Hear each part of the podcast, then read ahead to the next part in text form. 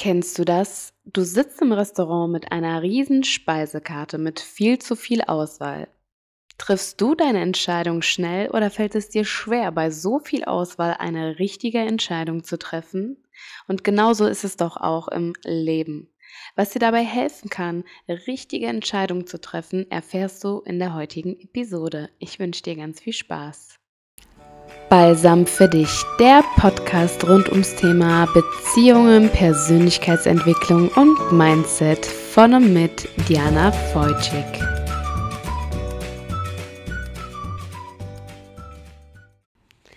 Ein herzliches Hallo und schön, dass du heute wieder mit dabei bist. Wusstest du, dass wir täglich ca. 20.000 Entscheidungen treffen? Wahnsinn, oder?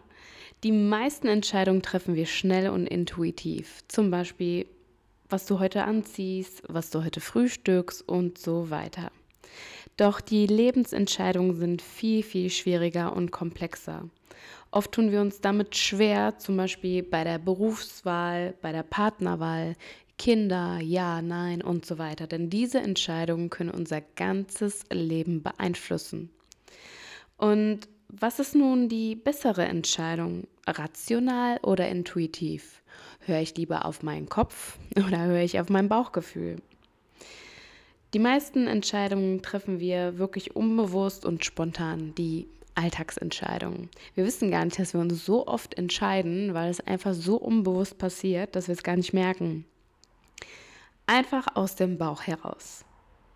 Doch sind diese Entscheidungen auch immer die besseren? Die aus dem Bauch heraus? Oftmals schon, aber auch nicht immer. Denn gerade die langfristigen Entscheidungen müssen wirklich gut durchdacht werden. Und vielleicht kennst du diese Situation oder stehst gerade vor einer Entscheidung und weißt nicht, was du tun sollst. Ja, ich kenne das. Das ist verdammt schwierig. Und äh, Profigolfspieler, die spielen zum Beispiel viel besser, wenn sie keine Zeit haben, über den Schlag nachzudenken. Also wenn sie einfach machen. Nur sind wir ja nicht alle Profi-Golfspieler und äh, manchmal geht es in einer Entscheidung im Leben um viel, viel Wichtigeres als um ein Spiel. Und schnelle Entscheidungen sind auch nicht immer alles.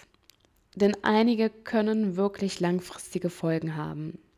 Wenn wir aber um eine Entscheidung drumherum gehen, sprich wir gehen zu oft Kompromisse ein, so kann uns das von uns selbst und von unserem Ziel entfernen. Und keine Entscheidung zu treffen, lässt uns nicht wachsen. Wirst du gedrängt durch andere, dann ist es vielleicht besser, keine Entscheidung zu treffen. Aber wenn du selber vor der Entscheidung stehst und du triffst sie nicht, dann gehst du einfach allem aus dem Weg. Und so kannst du dein Wachstum nicht erleben und könntest es sogar bereuen, dass du keine Entscheidung getroffen hast. Bei schwierigen Entscheidungen ist es wirklich wichtig, dass du dir nicht zu viele Meinungen einholst. Gerade in Lebenskrisen wollen wir mit ganz vielen Menschen sprechen und uns Rat einholen. Und wenn du dir schon einen Rat einholst, dann vielleicht von Personen, die sich in ähnlicher Lage befanden oder die eine ähnliche Situation wie du hatten und diese Entscheidung schon hinter sich haben und dir die Vor- und Nachteile nennen können. Doch oftmals ist es so, je mehr Meinungen wir hören, desto verwirrter sind wir im Nachhinein. Und schalte wirklich alle Störquellen aus. Lass dir Zeit für deine Entscheidung oder nimm dir gegebenenfalls eine Auszeit. Wir sagen ja auch ganz oft, schlaf mal eine Nacht drüber. Und vielleicht hast du die Möglichkeit, dir diese Auszeit zu nehmen. Geh an die frische Luft, Natur, vielleicht nimmst du dir auch das Wochenende dafür, je nachdem, wie groß deine Entscheidung wird. Und frage dich wirklich, wohin führt mich denn diese Entscheidung langfristig? Welche Konsequenzen sind damit verbunden und welche Chancen? Und was kannst du jetzt also tun, damit diese Entscheidung ja für dich visuell auch ein bisschen leichter ist. Ein ganz gutes Tool dafür ist eine Pro- und Kontraliste schreiben. Wir kennen sie alle.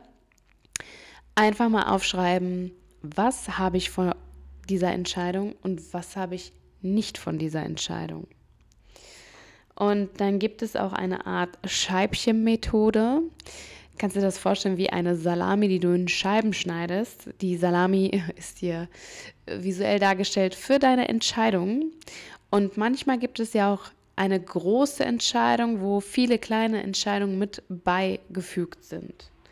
Und wenn du diese Entscheidung, die große Entscheidung zerlegst, dann hast du ganz viele kleine Stücke, die eventuell deine Entscheidung vereinfachen. Vielleicht hast du auch die Möglichkeit, erstmal kleinere Schritte zu gehen, bevor du dich für diese große Entscheidung entscheidest. Ein Beispiel wäre dafür der Job. Du bist gerade in einem Job, ähm, den du gerne wechseln wollen würdest und du traust dich noch nicht so recht. Was hast du denn jetzt für Möglichkeiten, langfristig die Perspektive zu wechseln, aber du möchtest jetzt gerade noch nicht diese große Entscheidung eingehen, zu kündigen. Dann kannst du vielleicht ein Dualstudium anfangen. Du kannst vielleicht einen Nebenjob anfangen äh, in dem Bereich, der dir gefällt, einfach mal reinschnuppern. Du kannst Bewerbungen schreiben, du kannst die Unternehmen angucken. Das heißt ja immer noch nicht, dass du kündigst. Das wäre hier jetzt zum Beispiel die Scheibchenmethode.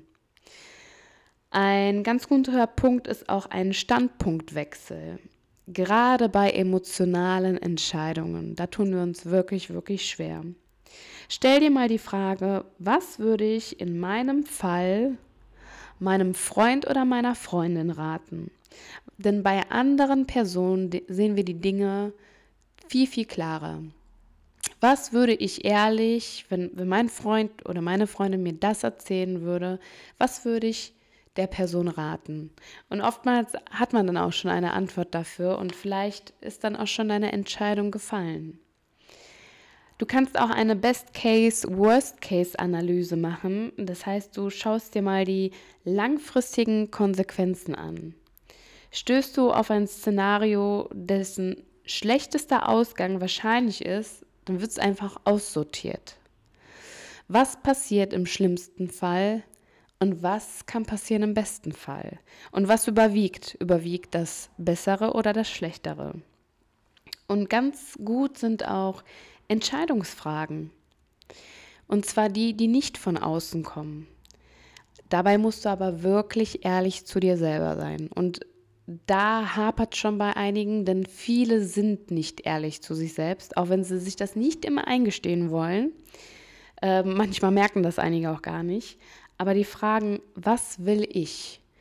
Zum Beispiel, wenn du gerade jung bist und du stehst äh, vor der Berufsauswahl oder vor irgendeinem Studiengang.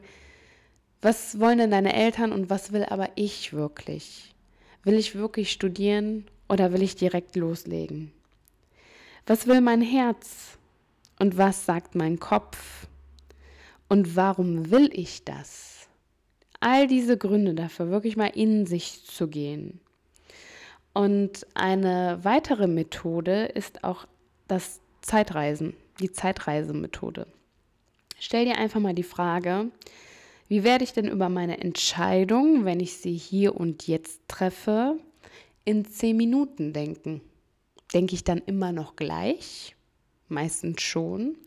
Was wäre denn, wenn ich über meine Entscheidung in zehn Monaten nachdenke? Und was wäre, wenn ich in zehn Jahren nochmal über diese Entscheidung denke? Würde ich mich dann immer noch so entscheiden oder würde ich sagen, mm -mm, vielleicht doch nicht, vielleicht ja?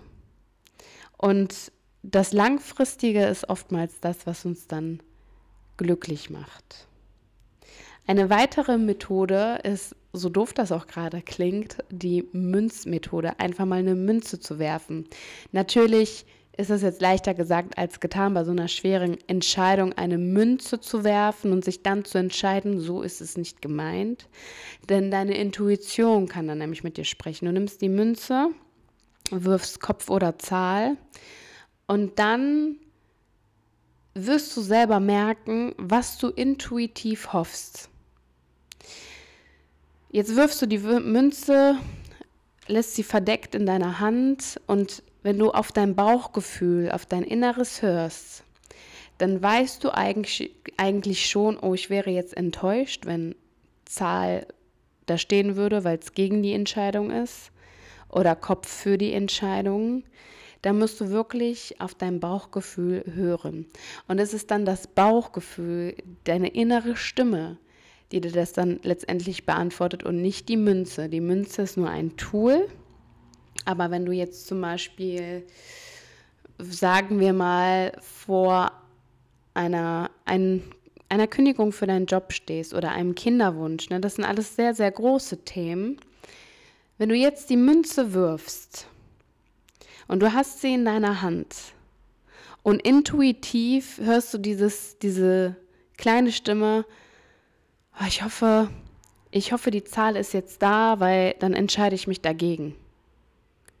Und dann machst du die Hand auf und es ist dann der Kopf und du denkst ja irgendwie doch nicht das, was ich wollte. Dann weißt du deine Entscheidung. Intuitiv. Und äh, da hat die Münze keinen Einfluss, sondern wirklich einfach dein Bauchgefühl, deine Intuition. Und es kann auch sein, dass man die falschen Entscheidungen trifft. Das wird es immer wieder geben im Leben. Und man sie vielleicht hinterher bereut. Aber dann gilt es wirklich daraus zu lernen, diese Fehler nicht nochmal zu wiederholen oder das Positive zu sehen. Okay, ich habe mich damals falsch entschieden, aber dadurch sind mir auch ganz neue Türen aufgemacht worden, ganz neue Wege. Das bedeutet dann natürlich nicht den Kopf hängen zu lassen. Und das kann man nie beeinflussen, was richtig oder falsch ist. Nur du weißt, was für dich und für deine Zukunft gut ist, kein anderer. Und du musst dann mit den Konsequenzen und mit der Entscheidung leben. Und wenn du jetzt vor einer großen Entscheidung in deinem Leben stehst, hoffe ich, dass du dir ein Tool oder mehrere da rausnehmen kannst. Wenn es zu viele Tools sind, ist es auch nicht gut. Es kommt natürlich auch immer auf die Sache an. Ist es eine emotionale Sache? Ist es eine ja, ganz rationale Sache? Da muss man auch wirklich unterscheiden. Aber gerade Thema Partnerschaft sieht man es auch ganz oft, dass viele Menschen eigentlich wissen, dass sie nicht mehr mit ihrem Partner zusammen sein wollen, aber immer noch Gründe dafür haben und quasi um diese Entscheidung drumherum gehen. Das wäre jetzt zum Beispiel so ein Beispiel äh, dafür, wenn man sich nicht entscheidet. Aber macht mich das dann langfristig glücklich? Äh, diese Lebenszeit, die bekommt man einfach nicht wieder. Und wenn man unglücklich in einer Sache ist, unglücklich im Job, unglücklich in der Partnerschaft, in Freundschaften, dann ist das verschwendete Lebenszeit. Und dann muss man sich mal wirklich fragen, okay, ähm, wie will ich leben? Möchte ich glücklich sein? Dann setze ich vielleicht hier den Cut, auch wenn es am Anfang schwer ist, mit all den Konsequenzen. Das äh, fordert natürlich auch Stärke und äh, klares Denken und wirklich hinter seiner Entscheidung fest und felsensicher zu stehen. Ja, und ich hoffe, dass ich dir ein wenig helfen konnte oder dich inspirieren konnte. Und wenn du in einer Lebenskrise feststeckst oder du nicht weiter weißt, dann kannst du jederzeit meine Homepage besuchen unter www.balsamfürdich.de, mir eine Message hinterlassen, gerne über WhatsApp, Facebook oder Instagram und jederzeit einen Termin in Präsenz oder online vereinbaren. Ich würde mich freuen. Bis dahin alles Liebe, deine Diana.